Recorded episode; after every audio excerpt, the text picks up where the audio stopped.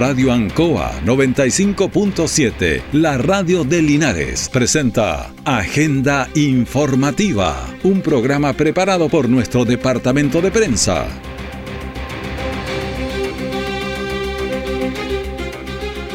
Muy buenos días, bienvenidos a Agenda Informativa de la Radio Ancoa de este día lunes 3 de abril de 2023.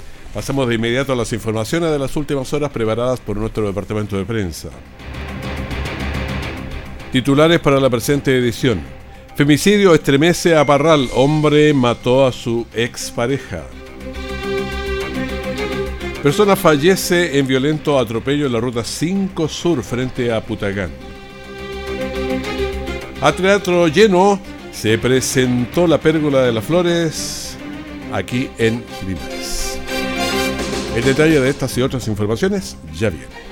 Este domingo 7 de mayo se realizará la elección del Consejo Constitucional. 50 representantes que deliberarán sobre la propuesta de texto para una nueva constitución. Recuerda que votar es obligatorio y no olvides que para hacerlo deberás presentar tu cédula de identidad o pasaporte. Revisa las fechas e información oficial en cervel.cl llamando al 606.166 o en nuestras redes sociales verificadas. Elección Consejo Constitucional 2023. Ahora votamos todas y todos. Servicio Electoral de Chile, CERVEL.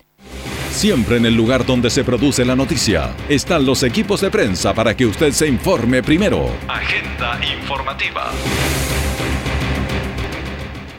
Bueno, este día sábado tenemos partido de Linares con Ranger, Copa Chile, partido único. Bueno, vamos a ver, Julio Aguayo, cuéntanos más detalles. ¿Cómo está, Raúl? Bien, gracias, bien, gracias. Bueno, claro, eh, después de la para, como se dice, eh, Linares no ha jugado la competencia, producto de Copa Chile, producto de los partidos de la selección, que el fútbol profesional lo amerita así, están con algunos partidos pendientes. Se retoma la actividad en dos frentes. El sábado con Ranger Copa Chile. Eh, se hizo el sorteo previamente tal, esta Copa Chile en la cual participan equipos incluso del fútbol amateur, del fútbol regional, de la tercera B, tercera A.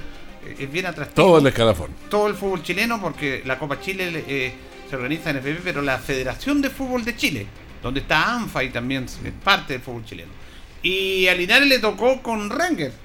Este es un partido único.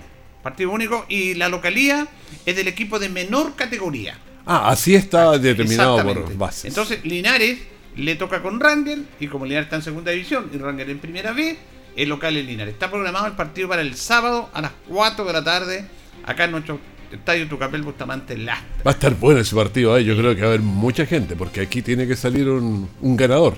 A penales, a lo que sea, Claro, pero tiene eh, que salir. Que hay empate y penales. Mm. Eh, ese es lo atractivo de esta competencia. Ahora, hay dos aspectos importantes, como dice usted, para Linares. Uno, el aspecto económico.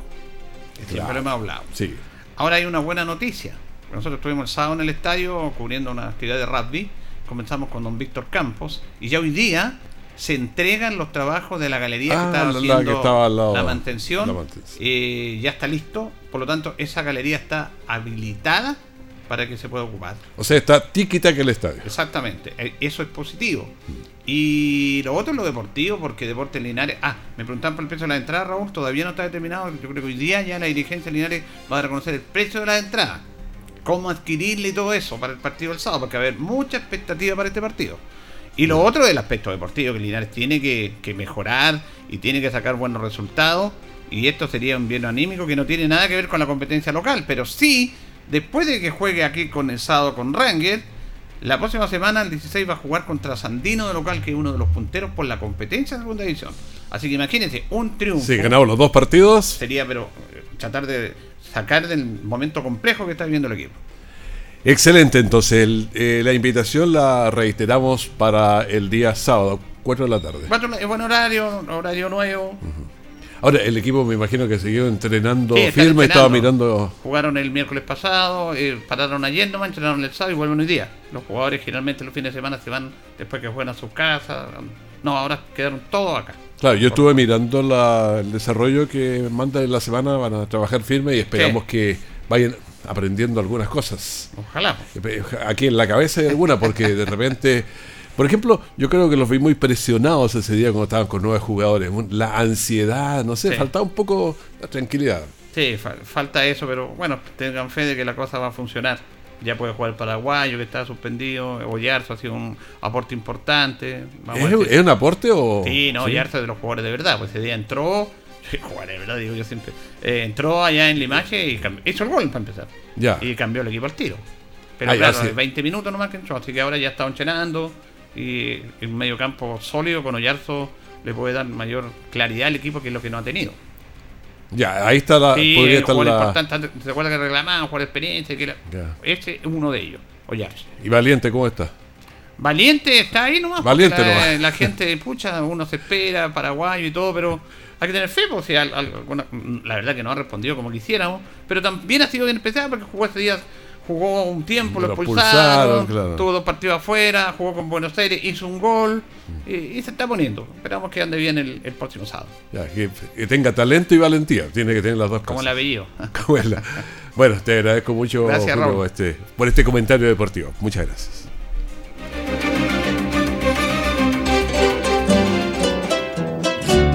Justo al mediodía, Radio Ancoa presenta Luzagro, del campo al corazón de Linares. Programa auspiciado por la cooperativa Luzagro, 65 años en el desarrollo del Maule Sur, lunes a viernes desde las 12 horas. Nuestra central de prensa está presentando Agenda Informativa en el 95.7 de Radio Ancoa. Y estamos con horario de invierno en otoño, 9 de la mañana con 8 minutos. La temperatura del momento estamos en 14 grados. La proyección para el día de hoy es de 28 grados, de una humedad de 69% y el viento está soplando a 4 kilómetros por hora muy despacito. La presión 1013.5 milibares. Detectives de la Brigada de Homicidios de la BH Linares, previa instrucción de la Fiscalía de Flagrancia del Maule y bajo eh, el modelo de investigación preferencial, eh, desarrollaron las primeras diligencias donde un gendarme habría dado muerte a su expareja, una mujer de 32 años, en Parral. El hecho se registró en horas de la madrugada de ayer y por circunstancias que se investigan, un hombre munido con un eh, arma cortante, le habría dado muerte a su expareja, una mujer de 32 años. Ella estaba al interior de su domicilio en la comuna de Parral. El hombre posteriormente se entregó a personal de carabineros. Escuchemos al fiscal, eh, ahora fiscal Javiera Valenzuela, fiscal subrogante de la Fiscalía de Parral antecedentes, una víctima fallecida en el domicilio, eh, presenta una lesión cortopenetrante en la zona cervical, necesariamente mortal.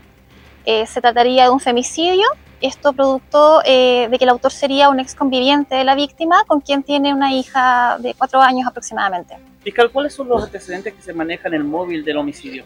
La verdad no, no tenemos esos antecedentes todavía. El imputado ha hecho uso de su derecho a guardar silencio, por lo tanto no son antecedentes que se van a ir recabando a lo largo de la investigación. Sí, él es un gendarme activo em, eh, que entiendo trabaja en el ¿se Molina. En Molina. En Molina. se entregó? Sí, él se entregó en horas de la madrugada. Por lo anterior, la Fiscalía Regional de Flagrancia instruyó a la Brigada Especializada del EPDI, quienes, con el apoyo de detectives de la Brigada de Investigación Criminal, la BICRIM Parral, y peritos del Laboratorio de Criminalística Regional eh, de Talca, arribaron a la escena del crimen para desarrollar el trabajo científico técnico, entre ellas empadronar eh, a personas del sector eh, tomar declaraciones a testigos, inspeccionar en forma ocular el lugar y también un examen externo policial del cadáver. Evidenciaron que la víctima presentaba diversas heridas cortantes. Escuchemos al subprefecto Víctor Venegas de la BH de Linares. De la Fiscalía de Flagrancia del Maule se nos instruye a funcionarios de la Brigada Homicidios Linares concurrir hasta la escena del crimen que está a nuestras espaldas donde en conjunto con funcionarios del Laboratorio de Criminalística Regional Talca y bajo el modelo de investigación preferente, junto a funcionarios de la DICRIM Parral, estamos realizando las primeras diligencias para establecer los hechos que ocurrieron. ¿Qué herida mantenida? Ella principalmente tiene herida a nivel cervical que en definitiva le ocasionan la muerte. ¿Habrían antecedentes de que ya habrían denuncias previas por parte de la víctima por maltratos que le daba el victimario? Si bien es cierto, tenemos antecedentes de denuncias anteriores, pero son, son parte de la carpeta investigativa y que se están estableciendo su veracidad. Finalmente, todos los antecedentes fueron puestos a disposición de la Fiscalía Local de Parral, que tiene, quienes eh, instruyeron que el detenido de 36 años de edad sea presentado bajo eh, por los detectives ante el juzgado de garantía de la comuna para su control de detención, mientras que la causa de muerte será precisada por el servicio médico legal a través de la autopsia de rigor. En el hospital de Linares se realizaron eh, el primer procuramiento de órganos del año. Se trató de la donación de órganos, por lo que tras el procedimiento fueron trasladados a otros centros eh, hospitalarios del país, permitiendo apoyar la vida de dar vida también a otras personas. Escuchemos al doctor Isaac Bravo, encargado del programa de procuramiento del hospital de Linares. Procuramiento de órganos es un procedimiento que se lleva a cabo en la etapa final de la vida eh, que permite extraer órganos que pueden ser trasplantados a pacientes que tienen una disfunción severa y una, una, esperanza de vida disminuida, permitiendo a ellos poder mejorar la calidad de vida y poder mejorar su expectativa de vida. Una persona puede manifestar su deseo de cuando fallezca, eh, donar sus órganos que den vida a otras personas y lo importante es que se respete esta decisión de la persona. En esta oportunidad se trató de un paciente masculino, adulto joven, eh, cuyos órganos fueron eh, trasladados a distintos centros asistenciales del, hospital con el objetivo de beneficiar a otras eh, personas que tenían una condición de salud grave. Nos gustaría agradecer la generosidad de la familia que fue capaz de sobreponerse al dolor de una pérdida abrupta y pensar en el bien que podían generar a otras personas. Este es un esfuerzo que permite dar vida a personas que estaban con muy pocas esperanzas de seguir viviendo, por lo que cada receptor de órganos agradece eternamente este gesto. Del mismo modo, eh, agradecer la posibilidad de respetar la decisión eh, que tomó este paciente y que se lo manifestó a su familia en vida. Y de ahí el llamado a toda la comunidad de manifestar eh, el deseo o no de, ser candidato a la donación de, órganos.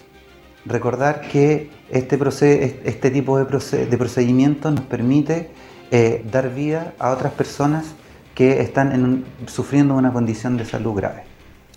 El Hospital de Linares tiene la tecnología y las capacidades humanas para realizar estos procuramientos que prolongan la vida. Lo importante es que haya donantes y que los familiares respeten sus decisiones. Un fatal accidente de tránsito ocurrió durante la madrugada del domingo en la ruta 5 Sur, kilómetro 291, cruce Putagán. Un hombre adulto sufrió un atropello en las pistas que avanzan hacia el sur, falleciendo instantáneamente. Otro conductor que se encontró de manera sorpresiva con el cuerpo de la víctima en la pista perdió el control y sufrió también un accidente. Escuchemos a Nicolás, que es este conductor que mm, pierde el control de su vehículo aquí frente a Butagán. Lamentablemente te encuentras con un cuerpo en plena ruta 5 Sur, y el cual eh, eh, colisionaste tu vehículo con la barrera de contención. Si nos puedes comentar. Eh, claro, yo venía de Talca, casi camino de Linares, y bueno, venían unos autos delante mío, pero al avanzar veo como un bulto, yo pensé que era como un perro o algo así, y al acercarme más veo ahí como ya la persona como tirada en el suelo. Y ahí le, le saco el quite como rápido y eso me hace hacer como un trompito. Di como un trompito, claro. O sea, pegué como un. Le pegué, parece que ahí primero, ahí donde está como. Ahí, y después me dio otra vuelta y ahí que metió en la barrera. Complicado. Bueno, las causas del atropello son materia de investigación por parte de la CIAT de Carabineros de Talca. Marcos Varas, de 73 años, se mantuvo desaparecido por cuatro días en el sector de Embalse de Ancoa. El hombre sufre de Alzheimer, lo que aumentó la preocupación de sus cercanos. Ayer domingo fue encontrado con vida. Escuchemos a Marisol Hernández, que es pareja de Marcos. Muy contenta, muy contenta y agradecida de corazón, de lo más profundo de mi ser, a todos los vecinos, a todos los rescatistas, a los bomberos, a todo el mundo que ayudó a buscar a, a mi compañero. A todos, muchas gracias. Se lo digo de corazón, en serio mucha preocupación de muchos vecinos, también acá lugareños eh, buscaban día y noche, pero como se dice, gracias a Dios eh, está súper sanito, llegó súper bien. Solamente decían que se había alimentado con, lo que era agua solamente. Sí, porque al encontrarlo lo único que quería pura agua, agua nomás, pura agua. Se, se tomó más de dos litros de agua yo creo en un ratito.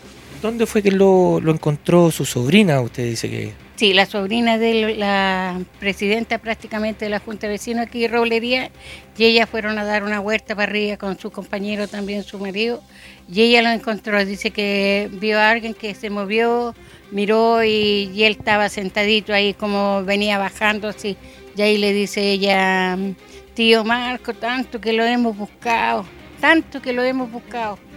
¿Qué sintió ella, su sobrina, al, al verlo, ya haberlo encontrado? ¿Qué sintió ella? Con mucha alegría, pena, con harta angustia, mucha alegría para todos, para todos. Nosotros cuando supimos, corrimos en vehículo, todo el mundo llegó, todos los vecinos allá. Bueno, un final feliz para este adulto mayor quien durante cuatro días sobrevivió eh, temperaturas extremas, sin comida, eh, no tenía agua tampoco, por eso es que tomaba tanta agua cuando se encontró ahí, pero hoy se encuentre en su casa con los seres que lo quieren es interesante. Recordamos lo que dijimos al comienzo, que tiene Alzheimer, por eso que estaba eh, bastante perdido en lo que estaba haciendo.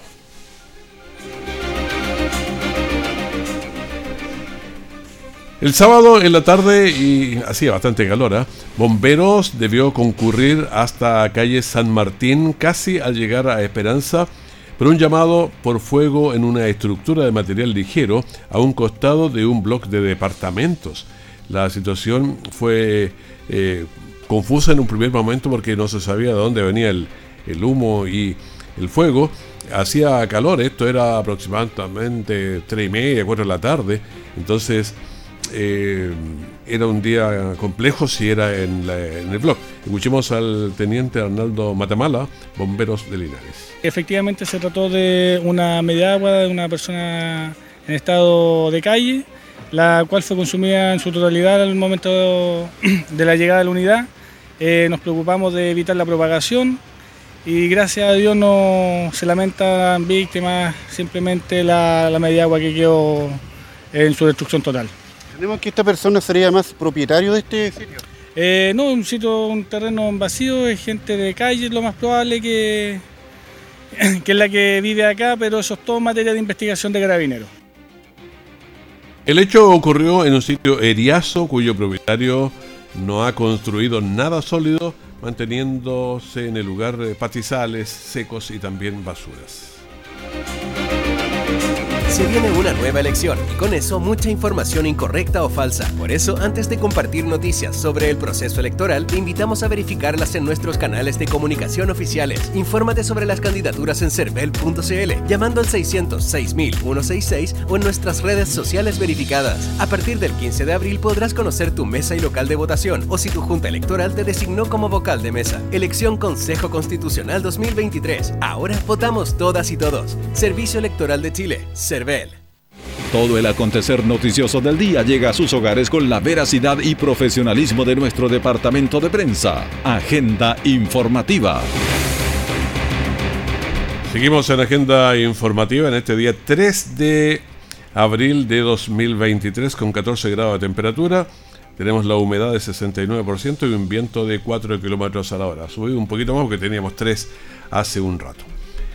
El libro Retrato de un inmigrante de Elizabeth Padrón es el relato en primera persona de una travesía por varios países que realizó la autora para llegar a Chile. El libro deja claro que la vida del inmigrante es dura, es muy riesgosa. Escuchemos a Elizabeth Padrón, autora de este libro Retratos de un inmigrante. La presentación nació del deseo de que las personas conozcan lo que es la historia de un migrante, sobre todo cuando se hace ese viaje por tierra, atravesando cinco fronteras con los peligros que eso implica. Y para que las generaciones futuras las que vendrán después de mí puedan tener por escrito esa, esa situación que sucedió en Venezuela que nos afectó no solamente a los venezolanos, sino a todos los ciudadanos de los diferentes países del mundo donde hay un venezolano. Bueno, los asistentes tras el lanzamiento del libro entregaron sus impresiones sobre las emociones que refleja este testimonio. Escuchemos a Jacqueline Muñoz. Una excelente iniciativa para nosotros los, las personas que, conocemos y sabemos lo importante que es la lectura en primer lugar y por otra parte eh, entender y comprender cierto la, la, opinión que nos merece cuando una persona que viaja de otro lugar eh, quiere compartir su experiencia a través de una de la publicación de un libro. Bueno, claro, hay varios detalles ahí que va conociendo en primera persona de cómo fue, porque ella es la que hizo este viaje que pasó por varias fronteras llegando aquí a, Chile. Carlos Castro, concejal, también nos entregó su opinión. Es una experiencia eh, tanto para la autora como para los que estuvimos participando del lanzamiento de este libro muy importante y significativa, porque es un relato que eh, está contado en primera persona y de cierta forma nos muestra a nosotros una realidad que muchas veces la vemos por la televisión, pero aquí hay un relato que está vivo. Eh, Elizabeth Padrón está contando su experiencia de migración. Y tenemos también lo que nos dijo un artista, como es Chepo Rodríguez.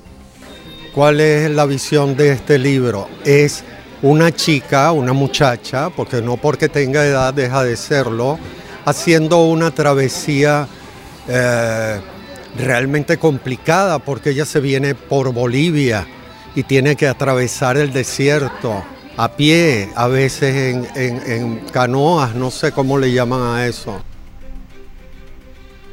Sí, alguien me pregunta aquí de dónde sacan las, las cinco fronteras, pero estaría ahí, si sale de, de Venezuela, puede pasar por Colombia o Ecuador, Perú, Bolivia, Chile. Ese es más o menos el trayecto que debe haber realizado. No, yo no escuché la charla, pero eso puede ser perfectamente.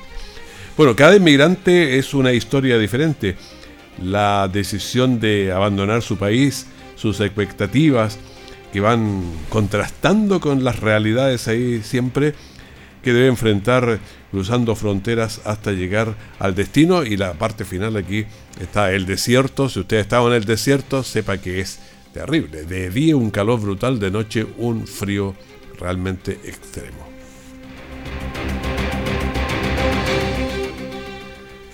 El viernes 31 de marzo y sábado 1 de abril se desarrolló en la Alameda Valentín Letelier una feria cuyos emprendedores buscan apoyar a los niños TEA y esto ha tomado bastante fuerza en el último mes con la dictación de nuevos, eh, nuevas leyes, pero también con los casos que estaban pasando aquí. Escuchemos a Janice Jack, que es la encargada de la Feria del Niño TEA.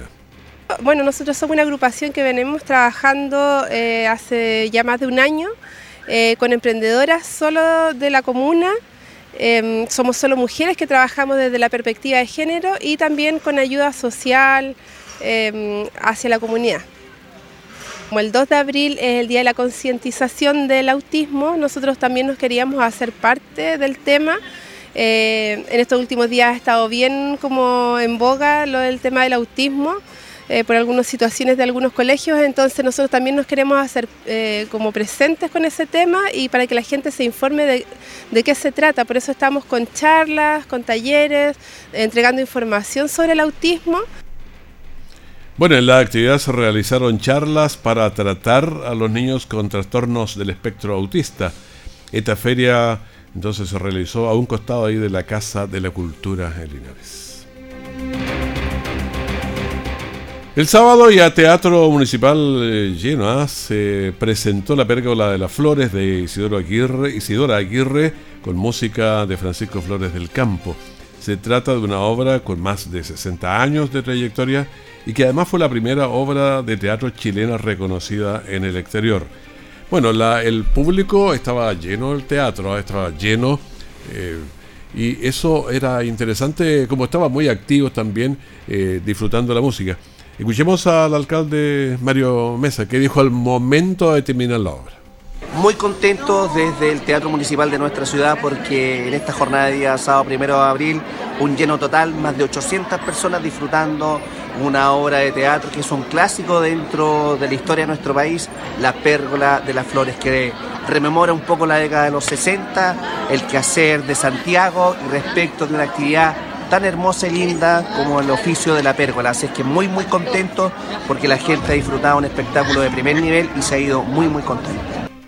Bueno, la verdad es que eh, la gente estaba muy contenta, estaban felices de lo que ha pasado. Tenemos algunas reacciones al momento de salir, veamos. Maravilloso, hermoso. Maravilloso, hermoso, hermoso. Muchas gracias por esta presentación. ¿Qué les pareció? Estupendo, estupendo. Súper lindo. Súper lindo. Súper lindo el espectáculo, excelente. Diez de diez. Esto sí es barriga, señorcita. Bonito, muy lindo. Bueno, ahí teníamos algunas opiniones al pasar, al momento de salir. Eh, mañana le vamos a entregar una nota mucho más completa y elaborada de cómo fue esto, donde escuchábamos eh, al, las presentaciones allí, eh, cómo fueron, fue bonita, una hora y media por ahí aproximadamente estaba la, la duración, donde conversamos con em, los artistas también al final de cómo se cómo vieron ellos a este público en Linares.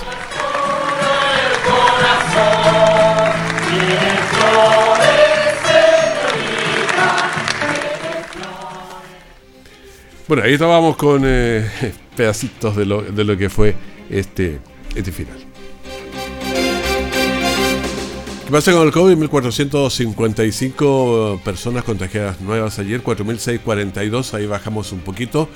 También bajamos en la positividad de PCR la última semana, 8.80 y la de ayer 7.47, vamos bajando. Queremos bajar más en los fallecidos y todavía tenemos 14 personas que hubo y vamos en 61.064. Los pacientes conectados eh, a ventilación mecánica invasiva, son 46 y tenemos pacientes en las UCI 73. Bueno, con esta información despedimos este informativo primer bloque de la gran mañana de la Radio Encoa. Quédese con nosotros, tenemos una mañana muy interesante y en cualquier momento la información de último minuto. Que estén muy bien, muchas gracias. Radio Ancoa 95.7, la radio de Linares, presentó Agenda Informativa, todo el acontecer noticioso del momento preparado por nuestro departamento de prensa. Radio Ancoa, por la necesidad de estar bien informado.